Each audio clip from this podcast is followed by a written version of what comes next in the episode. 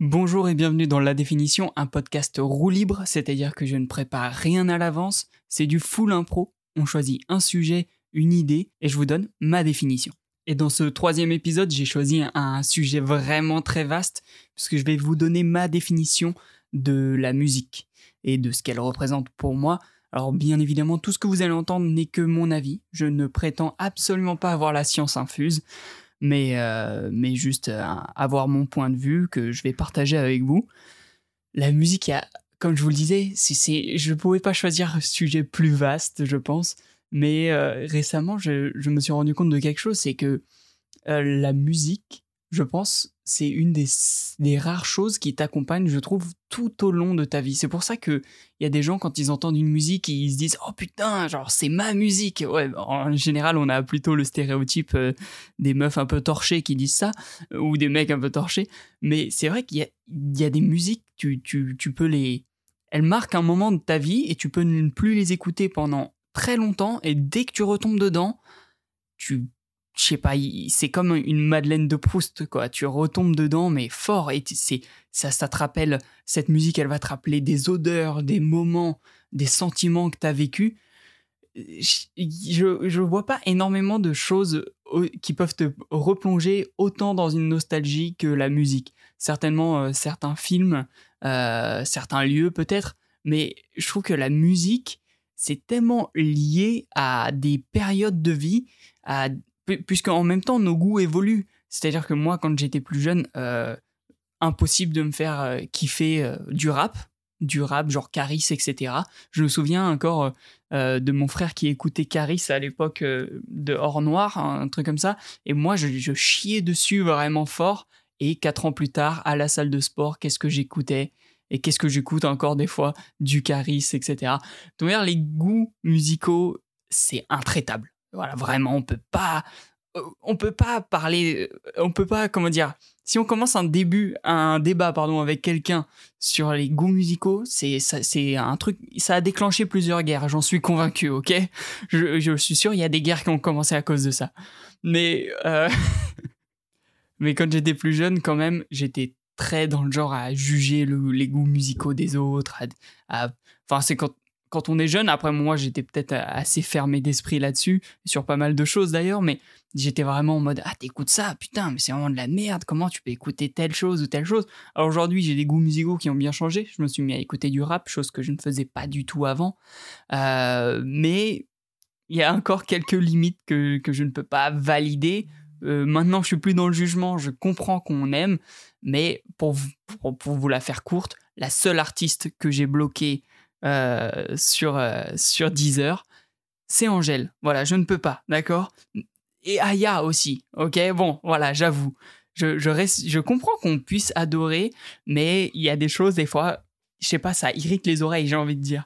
Y a, et ça, ça c'est tout à chacun, quoi. Moi, je peux écouter, on va dire, euh, un truc de jazz ou même, ou même du Hamza, et quelqu'un va me dire mais c'est vraiment éclaté quoi, c'est vraiment rincé et je vais pas du tout capter ce que la personne trouve de nul et vice versa. Mais ça c'est, je vous l'ai dit, c'est ça divise. Soit ça unit, soit ça divise. Mais en même temps, en même temps ça unit tellement les gens. Je veux dire, euh, moi je suis pas très concert, mais quand enfin voire pas du tout concert. Je, je, suis pas fan de l'ambiance. Je trouve que euh, la moitié des gens ils sont peut-être trop alcoolisés ou trop dans.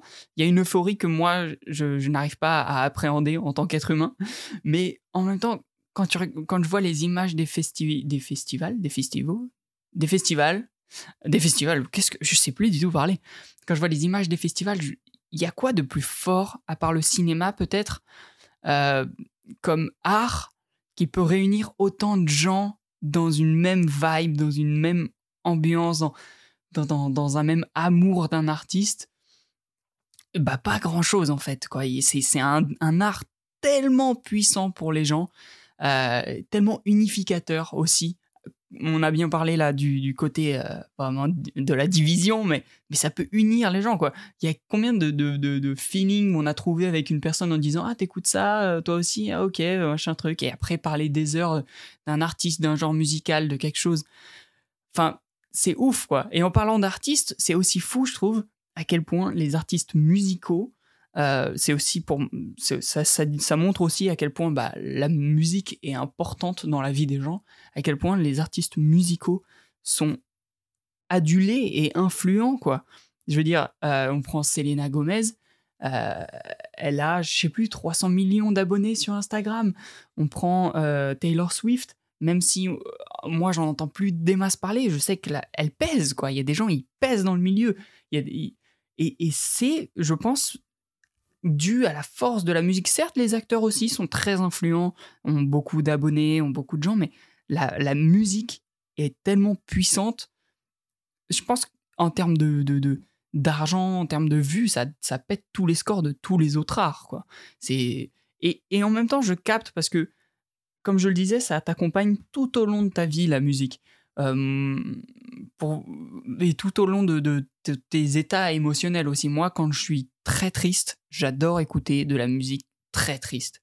Euh, j'aime bien plonger au fond du gouffre de ma tristesse en écoutant la musique la plus triste possible. Et je sais que petit à petit, quand je vais aller mieux mentalement, bah, je, vais voir mes goûts musicaux qui vont changer et aller, euh, et, et, aller vers des pistes de plus en plus, on va dire, claires dans leur sonorité. quoi il y a un truc vraiment magique avec la musique parce que c'est aussi très thérapeutique. C'est, c'est, pour mentalement parlant, c'est, c'est fou quoi. On entend aussi énormément de, de choses comme quoi si tu fais écouter euh, de la musique à tes enfants, de la musique classique à tes enfants, ils seront plus intelligents ou ils, ont, ils auront une meilleure concentration. Mais, mais la musicothérapie, c'est pourquoi pas? Pourquoi pas? Moi, j'y crois. Moi, je pense que je suis à peu près sûr que ça existe, ouais. Je suis à peu près sûr que ça marche. Je sais pas si ça a été prouvé, je pense que oui, mais de toute manière, si, je vais pas vous sortir une étude. Quand il y a une étude, il y a euh, une étude pour prouver quelque chose, il y a toujours une étude pour prouver son, son contraire. La musique, c'est aussi, je trouve énormément de moments hors du temps. Des moments où un matin, tu sors, tu mets tes écouteurs ou ton casque, tu pars pour faire une balade et, et la musique que tu as choisie devient la musique du film de ta vie. Et il y a quoi de plus beau dans ces moments-là que d'être seul avec soi-même et la musique? Franchement, c'est des moments, on a tous vécu ce moment-là. On a tous vécu ce moment vraiment hors du temps où, euh, où c'est nous, la musique et nos émotions. Est-ce que la musique éveille en tant qu'émotion chez nous? Euh, Je sais pas, je trouve que c'est un art quand même magique de fou. Moi, j'ai vécu aussi euh, des moments plus, plus moins cool avec la musique. Mais ça, c'est quand euh, j'en ai fait. Euh, je faisais de la batterie. Et un jour, euh, un jour j'étais en cours de batterie. Un jour, c'était un remplaçant de mon prof et, et je suis en galère avec un, un morceau. J'arrive pas à faire le morceau qu'il me dit. Et il me dit ah Ouais, mais je comprends pas qu'après tant d'années, on n'arrive pas à faire ça. je lui dis Mais moi, je fais, je fais de la batterie pour le kiff. Euh, puis même, euh, t'es es un prof, t'es censé être là pour apprendre. Et il me dit, ouais, mais attends, tu fais de la batterie, tu veux pas devenir batteur? Je fais, bah non, je veux pas devenir batteur. Genre, la musique, c'est aussi euh, thérapeutique de l'écouter, mais c'est aussi thérapeutique de la faire. Et puis, ça reste un art, quoi. Genre, enfin bref, ça, c'était une anecdote totalement à part. J'ai énormément de bons souvenirs avec la musique. Je suis, comme je vous le disais, je suis pas à concert du tout. Moi, c'est quelque chose qui m'angoisse profondément mais j'ai fait quelques concerts dans ma vie et je pense le tout premier concert que j'ai fait, c'était euh, enfin d'un artiste que moi je voulais aller voir, pas que mes parents voulaient aller voir. C'est je devais avoir 11 ans, un truc comme ça et c'était euh, euh Aurel San sur sa première tournée Le chant des sirènes et j'étais allé avec ma mère, elle m'avait autorisé à louper les cours. On s'était rendu à, à, au Zénith de Bercy et j'ai passé un concert de fou avec ma daronne qui était derrière moi. On était au deuxième rang, quoi. On est arrivé euh, en avance de fou. on était au deuxième rang. Et pendant les pogos, je me souviens de ma mère qui avait mis ses deux bras autour de moi pour former un, un, cocon, quoi. Et que je me sente bien et que je kiffe la scène et que je kiffe le moment. Mais euh, à un moment, bon, c'était tellement hardcore, le, les mouvements de foule, etc., qu'on a quand même euh, viré vers le fond de la salle. Mais ça, j'avoue, c'était un moment assez magique. Mais tout cet aspect pogo que je comprends pas du tout. Hein. Je comprends pas du tout les gens qui euh, parce qu'il y a de la musique, un artiste qu'ils aiment bien, ils ont besoin de se foutre sur la gueule. Je capte pas. Genre, je comprends, tu peux faire le con en soirée, euh, Ok, mais là en concert, quand c'est, on dirait deux clans qui s'affrontent, qui veulent vraiment se taper sur la gueule, mais sans, sans utiliser les mains, quoi. Enfin bref, ça c'est un esprit que je capte pas. Après, je trouve que quand il y a des concerts, des festivals, etc., il y a. Euh, enfin, je sais pas, c'est moins mon délire. C'est peut-être un côté un peu agoraphobe, et puis aussi, je trouve que les musiques qu'on entend, moi je les entends toujours en première fois, jamais en live, tu vois, j'ai jamais cette chance qu'un artiste me dise tiens, je vais te faire découvrir une musique, mec, je vais la chanter pour toi. Non, ça, ça n'arrive qu'à Kanye West ou des mecs qui sont déjà dans le milieu, ok? Mais moi, j'écoute la musique d'abord tout seul, avec des écouteurs ou une bonne enceinte, tu vois.